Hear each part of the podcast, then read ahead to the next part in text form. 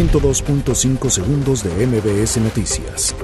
El subsecretario de Prevención y Promoción de la Salud, Hugo López Gatel, informó que por los 3.181 casos confirmados de COVID-19 y observados en laboratorio, se tendría una estimación de 26.519 infectados, que no llegaron a consulta médica de acuerdo con el modelo Centinela. Sube a 174 los fallecidos por COVID-19 en México. Hay 3.181 positivos.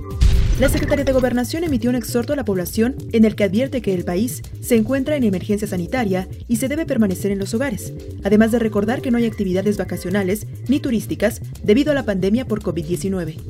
La Secretaría de Salud afirmó que no existe evidencia de que el uso de arcos y túneles de sanitización sean eficaces para realizar una desinfección del virus SARS-CoV-2, por lo que no los recomienda. Suman 13 los funcionarios del gobierno de la Ciudad de México que han dado positivo a COVID-19, además de nueve policías de la Secretaría de Seguridad Ciudadana, informó el gobierno capitalino.